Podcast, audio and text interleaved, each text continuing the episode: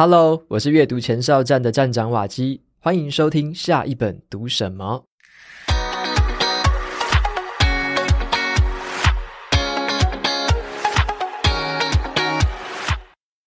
今天我要跟大家分享的这本书叫做《健康不是梦》。名医直播间，那这本书啊，我觉得是让我们从一个透过中医的角度，然后来认识一些养生保健的方法。那这本书我觉得是浅显易懂，而且它里面是全彩的印刷，然后谈的就是我们平常的养生啊、饮食啊的一些重点，还有提到一些些按摩的方法。那读完之后，我自己很有收获。这次就特别邀请到这本书的作者胡乃文中医师来上节目，然后来跟大家一起分享一下这本书。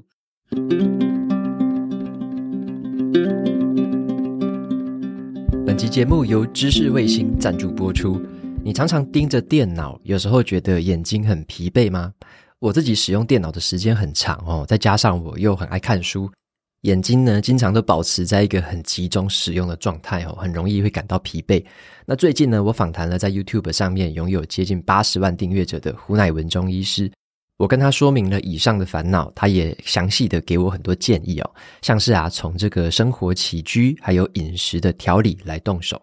像是在睡觉的时间呢，最好是在十一点之前，因为十一点到一点是养肝跟胆的最好时间，可以减少这个肝胆火的这个生成哦。那再来是饮食上面，枸杞呢是养肾的，然后菊花是养肺的，肾跟肺只要养好的话，自然就不会去伤到肝，所以呢，当我们的肝好了，眼睛自然而然的就会跟着好了。那我也听着老师的建议啊，开始泡这个枸杞菊花茶来喝，温温热热的喝下去，让身体都暖和起来，整个人都舒服了不少。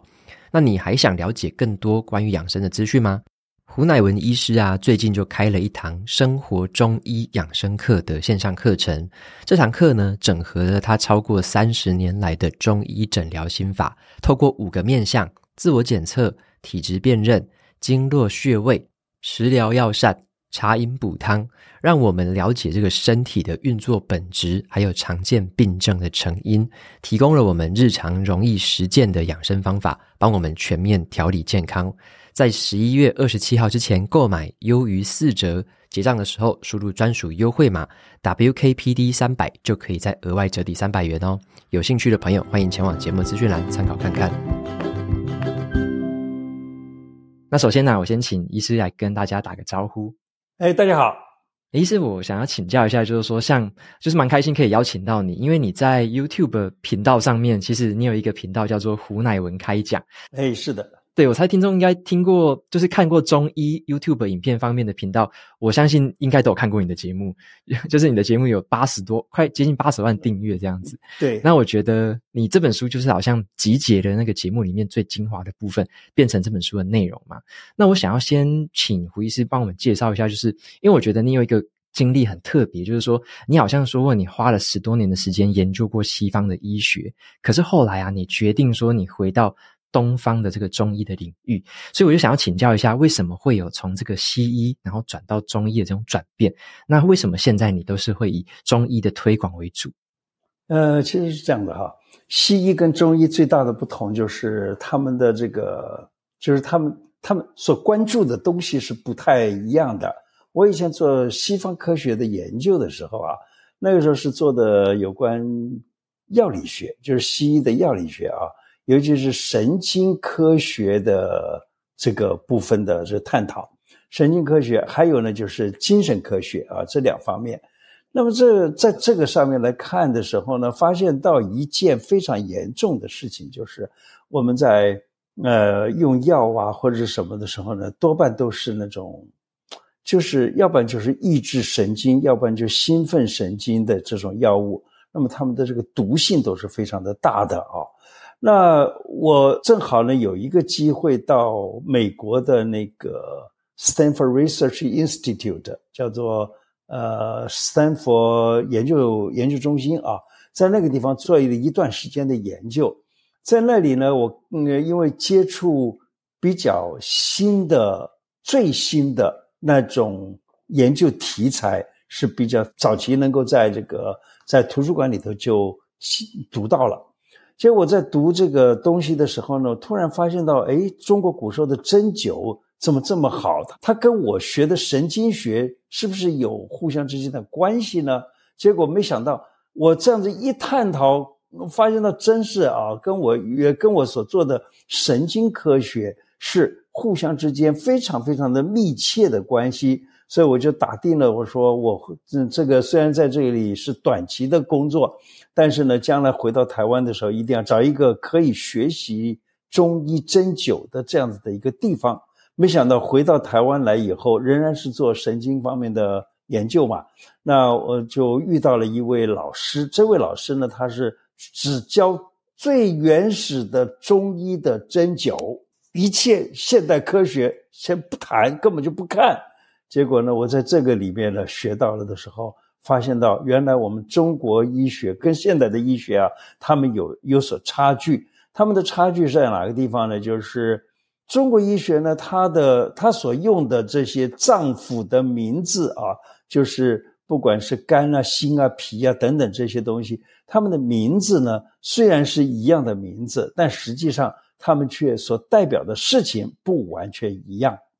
所以这样子的话。就专门在这个领域上面去多多学习了一下，没想到就在后头听到人跟我说：“哎，我们可以通过一些方式啊，去考所谓的检定考试跟特种考试，然后呢，可以拿到中医的这个执照。”于是呢，我就毅然决然的跑去学习。中医如何？嗯、呃，这个呃，除了这个针灸以外的所有的中医的领域的东西，这样子，没想到考到了中医师以后呢，也就在中医上面发现到，原来以前西方医学很难治的病，在中医呢却不那么困难了，因此就一头扎进来了，就然后呢就变成了呃，不但是做中医的临床，也做中医的推广。因为我刚刚觉得很有趣的一点是，你有提到这个西方的神经方面的研究，然后跟在中医里面的针灸这个部分是有相关的，或者说它是有很很类似的地方嘛？就是说它的是不是某些名词彼此之间可能是共通的，或者说某些神经的观念跟针灸里面的什么样的观念是共通的，这样吗？他们的理，他们的这样的名词上面是不沟通的，生理学上面的讲法也不完全一样。嗯、可是呢，我发现到的是这样的。因为中医用针灸呢，针灸是等于是扎在那个神经的，就是一个呃，就是神经分布啊，应该说是分布在那个位置上面呢，特别多的神经末梢在那个地方。于是呢，这个这个神经末梢这里被扎到了的时候，这里感觉到一个酸啊，或痛啊，或麻呀，或什么那些状况的时候呢，这个神经的传导是非常快的。因为我以前学神经科学的时候，就发现到神经的传导是以 millisecond 来计算的，而不是以 second 来计算。所以呢，我在这个地方扎了一针下去了以后，在那个地方立刻就会有反应。所以呢，我就在做这个针灸的 test 的时候呢，我就经常的在那个穴道扎了以后，我来看它能够跑到另外一个我想要去的那个那个器官或者那个位置。有多快？结果没想到，真的快到就是这下去就有效。我举一个例子好了，就例如说，我说头痛，例如说我头的左边这个地方疼痛，我在右边的脚上面的一个穴道啊，我在那个地方不说是扎针，就是按一下子，这个头痛立刻就可以缓解了。那就表示说，它的速度快到不要一秒钟，它就已经达到。于是呢，我就。我就在这上面发现到一个非常非常，就是就是跟神经的这个所有的一些个反应可以说是完全一致的，只不过他们用的名字是不一样的。例如我们中医这个叫做经络，那西医呢就叫它叫做神经。那中医叫做经络的东西呢，在西医来讲，它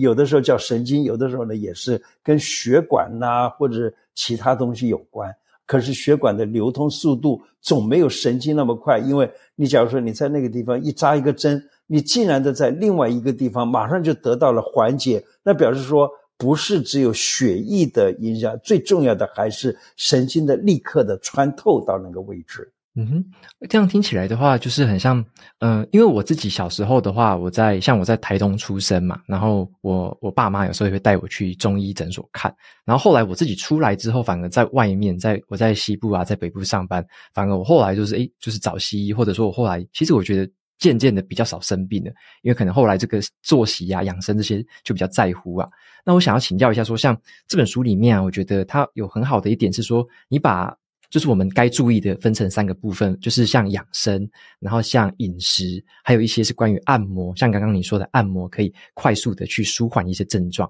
那这些诀窍里面，我有一个很想要请教医师的，就是像我自己很常坐在电脑前面打字，然后很多时候我要看很多的书，跟大家分享很多的书。那你有没有什么诀窍可以帮我们说这个眼睛的保健方法？有没有比较好的一个方法，可以让我们眼睛可以可能疲劳啊，或者说让我们的眼睛的保健养生可以比较更好一点？点点，想要听一下你对这方面的建议。是这样的，我的书里头哈，还有我的很多的节目里头，也都常常提到有关眼眼睛的呃养生的方法。眼睛的养生呢，除了在按摩穴位啦、饮食啊，都可以做得到，对不对？那这个是没有问题的。可是呢，眼睛难道说就只是眼睛吗？这才是问题。所以我们在中医的看法和西医的看法在这上面是不一样的。所以西医有个眼科，中医也有个眼科，但是西医的眼科呢，就是很 local 的，在那个地方点眼药水、点抗生素，或者是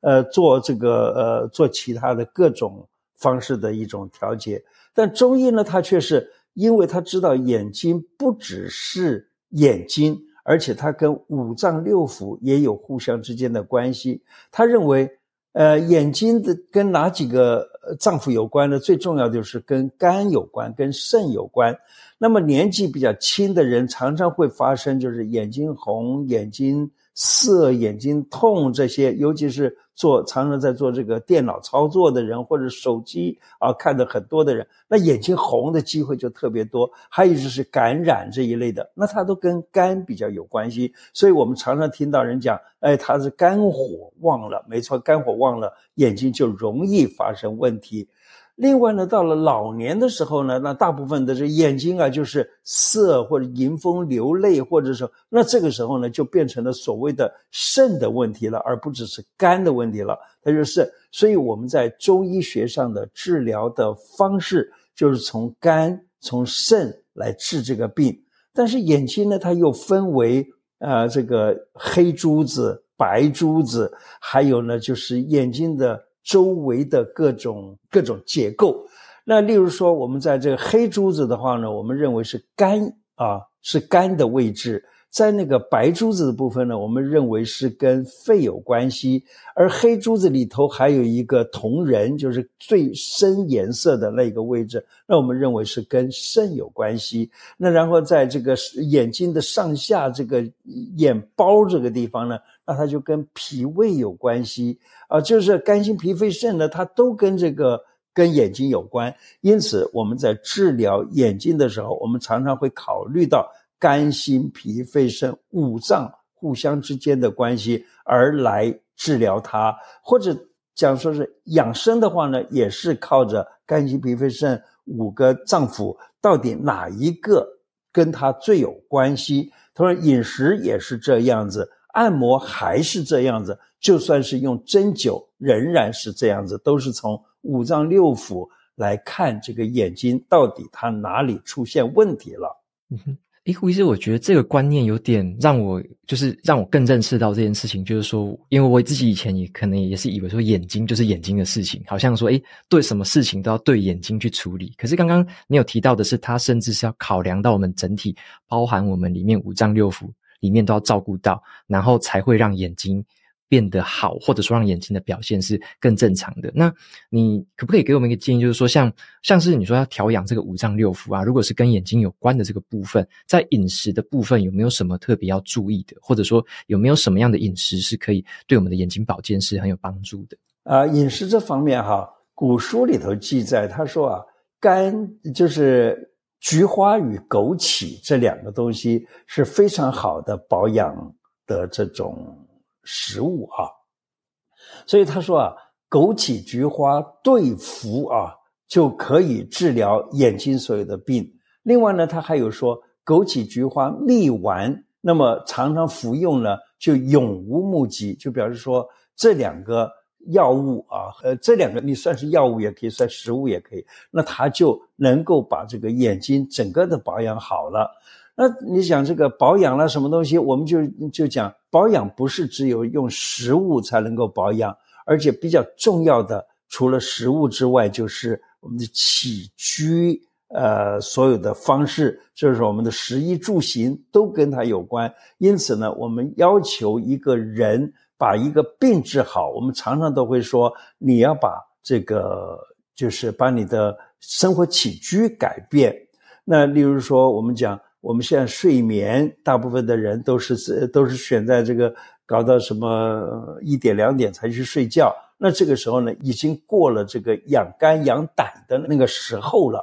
那养养肝养胆，那么在这个十一点，呃，就是十一点到一点这段时间呢，算是最好的养肝胆的时间。那么它这个时间呢，刚好也就是睡眠的时间，于是肝胆的运作。在这个时候，假如能够让他好好的休息，肝就不容易起所谓的肝火了。同样的，胆也不容易起胆火了。那这样子肝胆火少了的时候呢，那么这个人的病情几乎就啊，就是说对于他的眼睛这个部分就已经算是呃完全调理好了。而我们再来问枸杞菊花，它为什么能够做些这些呢？因为枸杞它是养肾的。那么菊花呢，它是养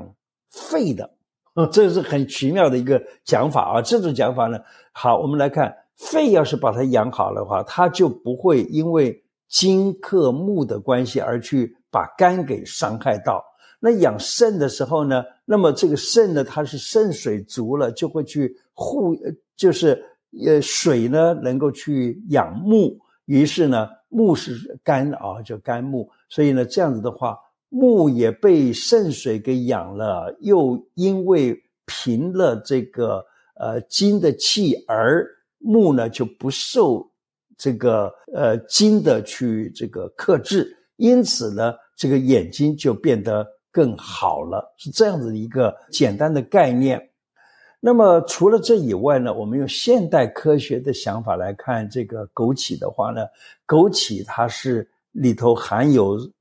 像是叶黄素啦、胡萝卜素啊等等这些，这些呢，现代的科学认为它是可以养我们的视网膜的，因此，呃，这个肝肾啊等等都被在在这样子的一个很简单的一个呃食物处方或者饮料处方，而让肝肾都给调整好了，因此眼睛也就嗯疾病越来越少。因此，他说：“这枸杞菊花蜜丸啊，要是说这样子常服，就可以永无目疾。大概就意思也就比较容易了解了。”嗯哼。诶，我想请教，就是说，像这样听起来是跟整体的这个算是包含你刚刚说作息，其实也有关系。那我就突然想到说，像我之前在科技业的时候啊，其实因为工作压力很大嘛，然后三餐作息有时候就不太固定，然后就会常常会有那种拉肚子啊，或者肚子痛的情况。那后来就是等到我现在就是作息是比较正常一点点，会觉得比较少这种状况。那我有发现说，你在这本书里面有特别提到一个章节，是关于那种胃食道逆流啊，或者是一些肠胃的这些问题。的，你有提到说是可以也透过饮食或者作息的方法来改善，想要听一下胡医师对于这一段的一些分享。对靠饮食来来调整是一个方法，作息更是重要。像所以您刚才讲的，就是说，嗯，以前做科技工作的时候呢，会觉得好像胃食道逆流比较容易发生，而现在作息改变了以后，反而就比较少了。嗯，没错，这个就是作息上面的啊。那除了作息以外的呢，那就是说食物方面，食物的话呢，我们来看为什么会有胃食道逆流。胃食道逆流其实就是说胃的这个贲门这个地方呢，可能它因为某种原因而关闭或者是放开的这个顺序变错了，变反了。所以胃食道逆流呢，就是说它它从胃这个地方收缩。然后往上收缩去，结果呢，就造成了这个呃，从贲门这个地方把胃里头的内容物从食道送出来了。本来它的收缩方式是应该是从呃咽，然后到食道，然后从食道呢一直收缩下来到贲门，然后到胃，然后从胃呢再继续收缩的话，就送到幽门，然后送到小肠去了。本来应该是这样，但是呢，它结果发生了一个反反收缩，这在神经学上就知道这个东西呢，是因为受了某些刺激而产生了那种反的收缩，因此呢，造成了现在这个状况，就是胃食道逆流。好了，那么我们要怎么样去把它改善呢？就是从神经的方式去改善。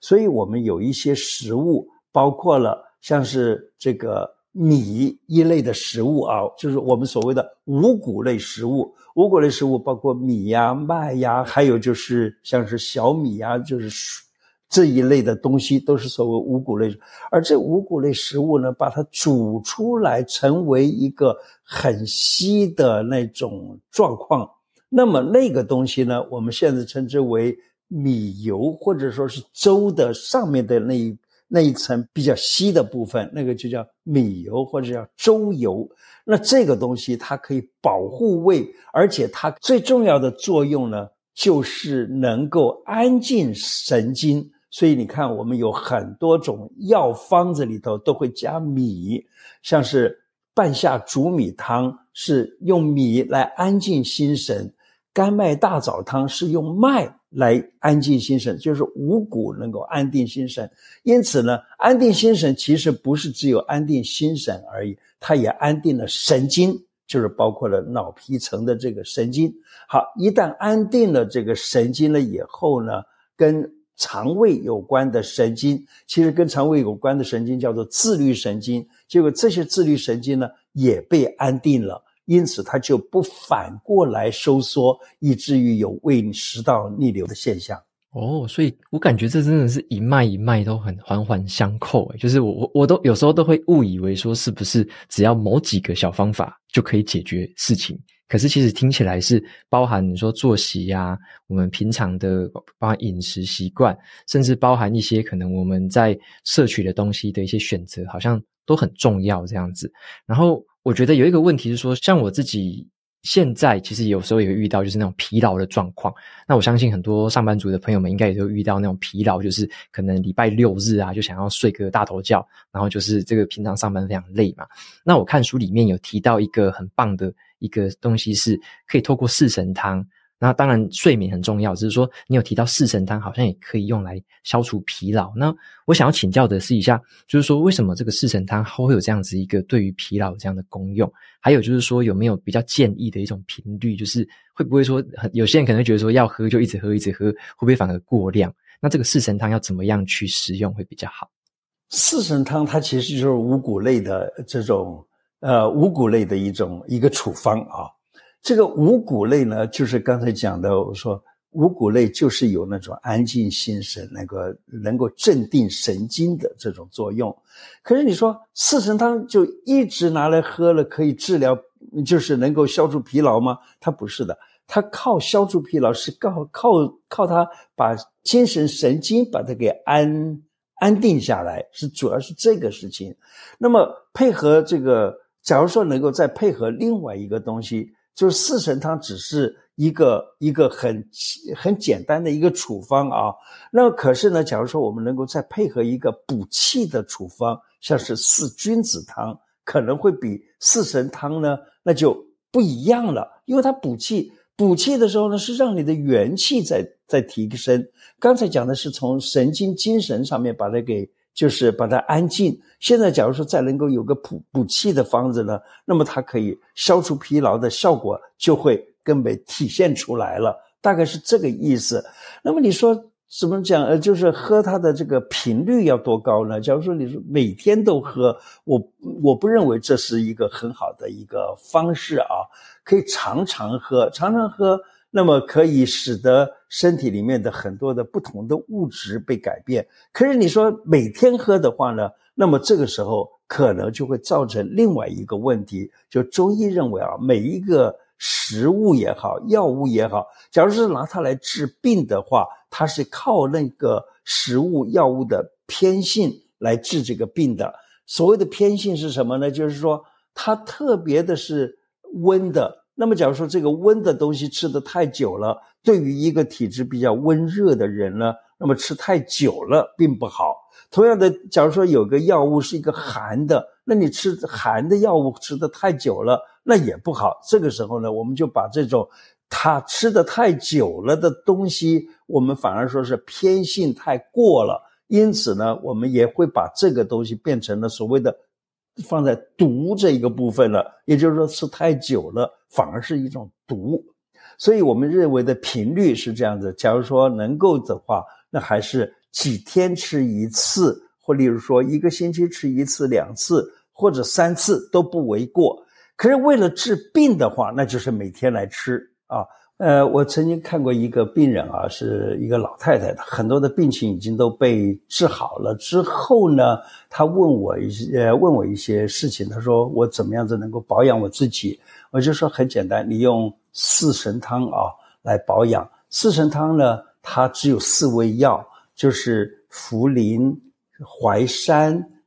芡实、莲子。可是我说你把这四味药里头呢，再多加一个薏仁。那这个我们呃呃虽然还是叫它四神汤，但是呢，因为里头的薏仁呢，它可以把尿酸给去除；茯苓可以利尿，而且治糖尿病；这个淮山也是一样，可以治糖尿病，而且补肾。另外，芡实跟莲子呢，这个是补脾的。我把这个补脾胃跟补肾一起啊。我说你这样子吃试试看，他就每天都吃这个四神汤。他说当然是为了治病，所以他每天吃，每天吃。吃了两年之后，他发现到他的尿酸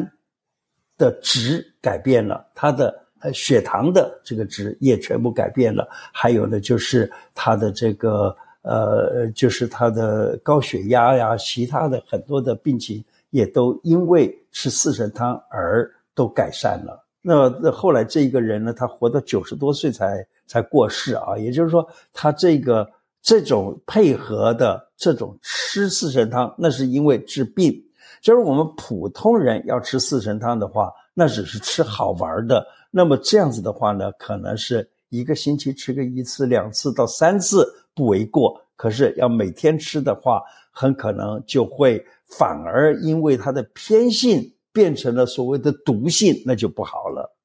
嗯哼，嗯哼，所以这个关于说也不要说过量，有一点像过犹不及，可能到时候太过量反而造成有害的状况。那可能也是看当下那个情况。对，是的，古时候的书里头啊，例如呃，有有一个在《本草书》里头提到，像川穹，他说单服久服反而会令人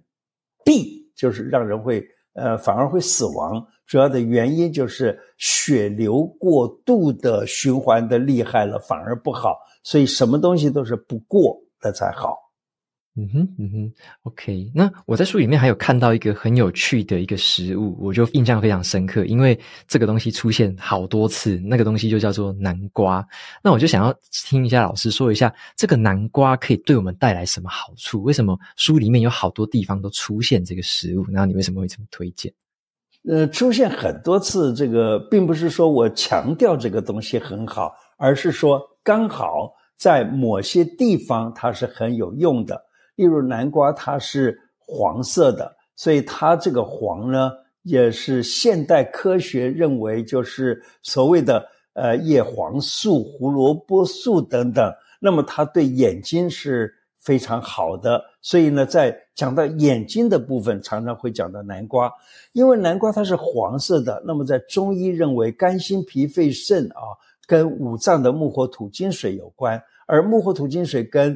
青赤黄白黑五色也有关系，而这个黄呢，刚好就是跟脾胃同样的这个属性。那脾胃呢是土的属性，因此呢，我们很希望吃点南瓜，就是说。保护这个脾胃，因此呢，当我们吃了南瓜的时候，会发现到第一个吃饱了，第二个眼睛也好了，所以常常就会提到这个南瓜。而且南瓜里面呢，就很呃，现代科学的研究呢，发现到南瓜里头含有一种元素叫做硒，硒这个元素啊，是在这个动物的眼睛里面可以见到。可是眼睛呢，它之所以能够看得好、看得远、看得这个呃非常 sharp、非常锐利啊，那这都是由于眼睛里头含有一种叫做硒这个元素。那这个硒的元素呢，我们呃就是有人分析呢，他说人的眼睛里头含的硒的量呢，跟老鹰的这个眼睛里头含的硒的量呢，是差了七八十倍以上吧。那也就是说，老鹰它的眼睛之所以那么 sharp，那么容易看得到很远，而且可以找得到那么远的地方的一个很小的食物，它都可以找到。那由此可见，那么南瓜里头含有这个东西。假如说我们吃，呃，多吃一点南瓜，可能对于眼睛真的有所帮助，不只是这个红萝卜素或者叶黄素之类的，而还有一些微量元素。在这个在南瓜里头也有，因此呢，我们常常会提到南瓜可能跟眼睛的啊以及脾胃的有关系。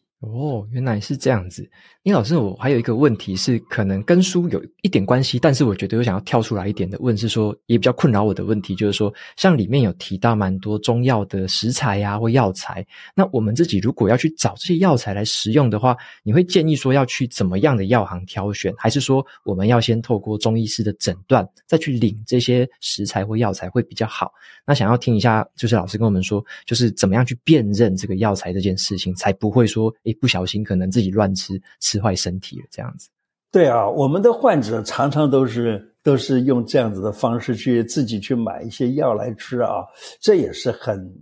就是因为中医呢从来就认为药食同源啊。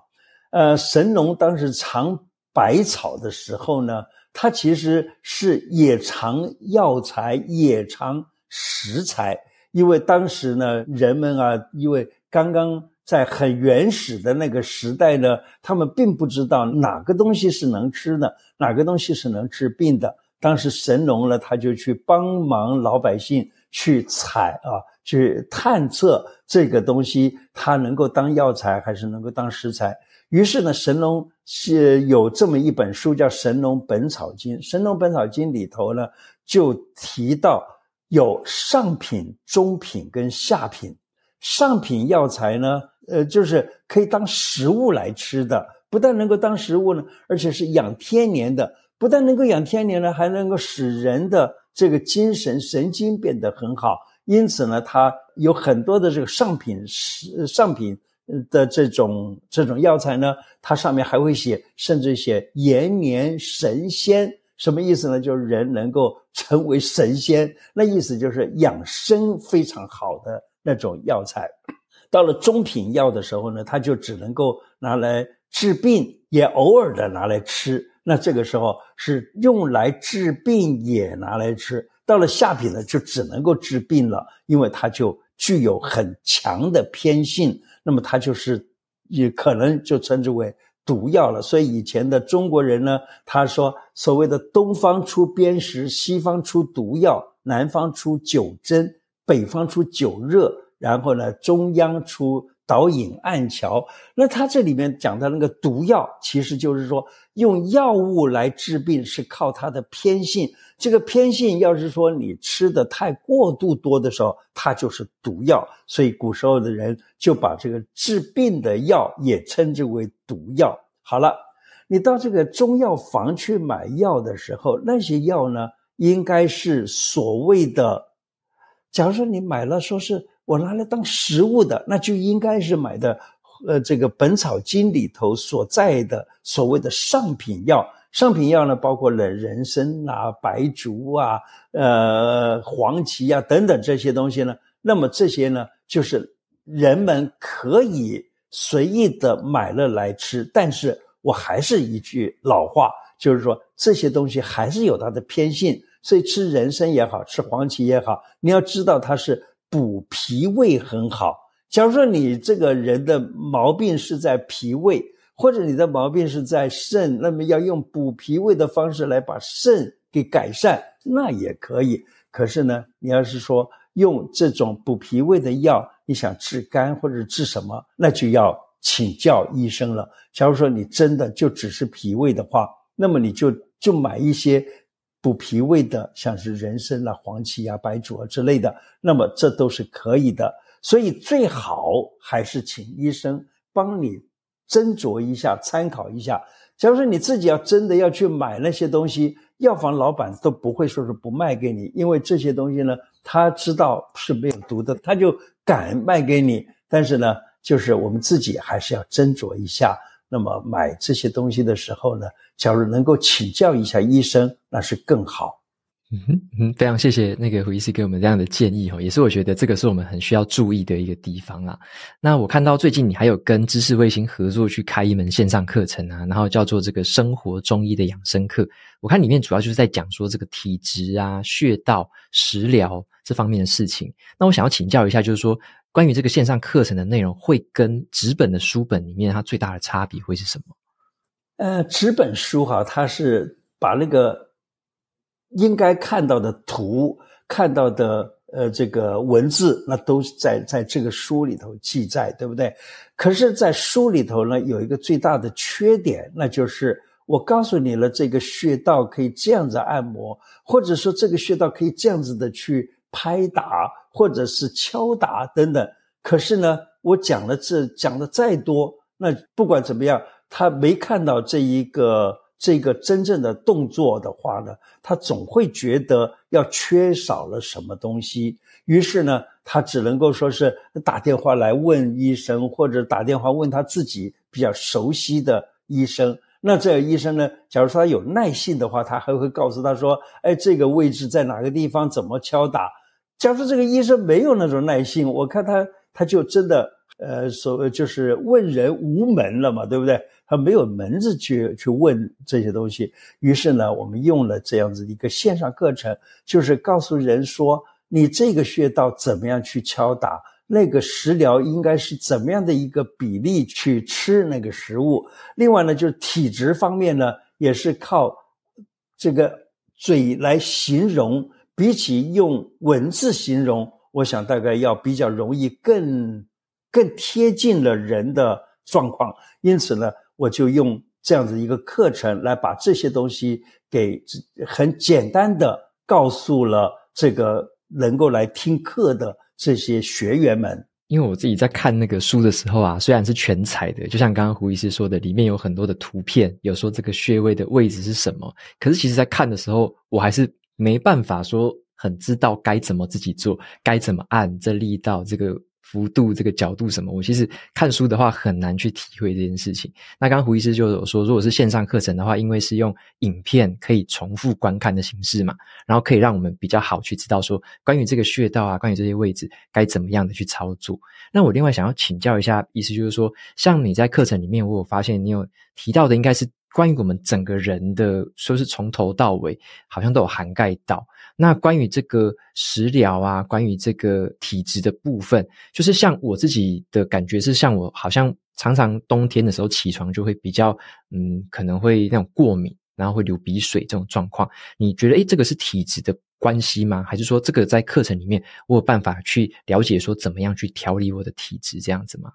对，这个是也可以说是体质的问题，呃，也可以就是临时的发生的话呢。我们都可以利用这个课程啊，教给你的一些方法。例如，我就讲刚才讲的过敏、容易打喷嚏等等这些事情，或者说是哎，我突然的打一个喷嚏，那么这个打喷嚏的时候呢，很可能就是告诉你说你感冒了的状况。于是呢，我们就假如说。是一个一般没有学过一点中医方面的，例如我自己以前就是那样，我就会觉得，哎，那我这样子，我赶快要吃一个这个抗过敏的，那叫做 antihistamine 啊，叫抗组织胺之类的，赶紧来吃下去，那样子就可以把这个过敏的状况给改善。甚至于呢，就是去求医生，就是也许是吃点抗过敏的药或者抗生素之类的，把这个病情就给压了下去。可是呢，我自己在学针灸的，呃，这个在学针灸的路上呢，突然发现到很多的穴位，我假如在适当的时间按摩了它的话呢，它就可以完全压掉了这一个感冒或什么。例如说，我在我的线上课程也有提到的，就是在这个鼻子这个旁边有一个穴道，称之为迎香穴。我就只要把这个迎香穴这样子轻轻的压按了的话呢，那么就可以第一，我的手上面的温度就可以进入了穴道。那么这压按了以后，这个先是压按就可以止住这一个喷嚏或者是鼻子的问题，而且呢，因为这个穴道被这个手的这种温暖。温进去了以后，那么这一个这一个地方的穴道被温暖了，而且这个鼻窦等等地方也被温暖了，因此呢，这个病情可能就因为这一个压按，那么本来应该继续下去的感冒症状，也在这一下子就完全解除了。这就是我在。这个课程也好，我在我的书里头也好，我都常常提到某些个穴位的按摩能够干什么事情，就是这样子。那么我在这几十年来的呃这个医学经验的啊，也就在这个书里头以及这一个课程里头都有所描述，然后如何去做这件事情。呃，我还是再再提一下下子刚才讲的这个这个部分啊。那这堂课呢，我们分为短期缓解一个症状啦，以及长期的调理啊，以及呢，还有就是急症发生了的时候的一个救护的一个这样子一个方法。那么这从这三个方向呢，在我的这个线上课程来把这件事情给。讲出来，那当然，我们呃，我也很希望，就是说用啊，利用这样子的一个，当然呃呃，接受您的访问呢，我我也觉得非常高兴，就是说能够把这个理念讲给大家听。然后呢，我希望啊，人们假如说能够在我的课程上面听到了这些东西，让他自己家里的人，或者他自己，或者他的父母，或者他的儿女，都能够在这个上面受获得。利益，然后提升自己内在的一些个正能量啦、免疫能力啦，然后让他在生活上、在工作上都能够更顺利。诶，胡医师，刚刚你有分享到那个线上课程的这个资讯啊，那我还有一个很好奇的是说，因为我自己会想说，这种养生啊，或是这种要调体质，感觉是要投入大量的时间跟精力，甚至可能要花很多钱的事情。我感觉我会有这样的一个印象。那我想要请教一下，就是这个在线上课程会有这样子，会怎么样教我们？那这我这个印象是对的吗？还是说我这个印象需要被改变？这样子？呃，也可以说是对的，也可以说是错的，因为我怎么样呢？就养生，这其实是每个人他本来就可以做的啊，而且呢是随时都可以做的。例如说，我现在我觉得疲劳了，我按一按哪个穴道，或按一按呃某些位置，这个就是养生了，就让你那个病情很快的就已经消除了。那不就是养生吗？所以养生并不是很困难的，只是呢，现在学习养生，从我们这个线上课程来学习的话呢，是会比较起来事半而功倍。为什么？因为你学到了以后，立刻就可以帮助了自己。而且呢，假如说你家里面有长辈，他这个地方不舒服了，你这一照着这个我所讲的东西去这样子稍微按他一下子，结果他就。他那个不舒服立刻就改善了。同样的，吃这个部分也是我们每天都要吃的东西。所以呢，你只是做一杯，例如说做一杯呃柠檬茶好了。我这这当然在课程里面并没有提到什么柠檬茶。我说做一杯柠檬茶，那也不过就是一个柠檬加一点蜂蜜，就是一个柠檬茶了，对不对？假如说你说，哎，我弄一个枸杞菊花茶，那就是枸杞放一些下去，菊花放一下一泡。就可以了。那这也就是说，你本来平常就得要喝的水，你只是改变了从白开水变成为枸杞菊花的水，从呃喝饮料变成了枸杞菊花的水，这样子是很简单，只是改变一点点生活上的一个呃方式，那就结束了。所以这个线上课程呢，就是告诉大家最简单、最简单的这些东西而已。嗯哼，OK，我自己也是很期待这门课，就是里面可以学到一些关于穴位的按摩啊，跟一些关于体质的调整。因为我我记得胡医师好像有一个理念，就是说我们可以依靠平常的这个作息跟这种很平常的这种饮食，就可以做到很好的调节我们身心的一个这样效果。非常谢谢那个胡医师今天跟我们回答了这么多的问题哦，帮我解惑。那如果说听众朋友们想要看到更多胡医师分享的这种中医资讯，可以到哪个地方找到你？呃，其实我有 YT 的频道，我也有这个呃开讲的脸书啊，还有 IG 频道，这些地方都可以找得到我。只要是在这个我们的这个，例如说我的 YT 频道底下呢，都有把这些资讯给了大家。要是说要找我的话，其实不难的。OK，谢谢胡医师，就是这次的分享，就是也是从你的访谈当中学到很多。那我我猜就是说，大家如果更有兴趣的话，关于胡医师的频道啊，跟线上课程都是非常值得参考的资讯。那我就帮你把这些资讯，我就整理在这个节目的资讯栏，让就是听众朋友们有兴趣的话可以去参考。非常谢谢您，OK，非常谢谢胡医师哦。那今天节目到这边呢，我们就进入尾声。如果大家喜欢今天的内容，可以订阅下一本读什么，也可以订阅我的免费电子报，每周收到最新的读书心得，还有好书金句。我们就下次见喽，拜拜。好，拜拜。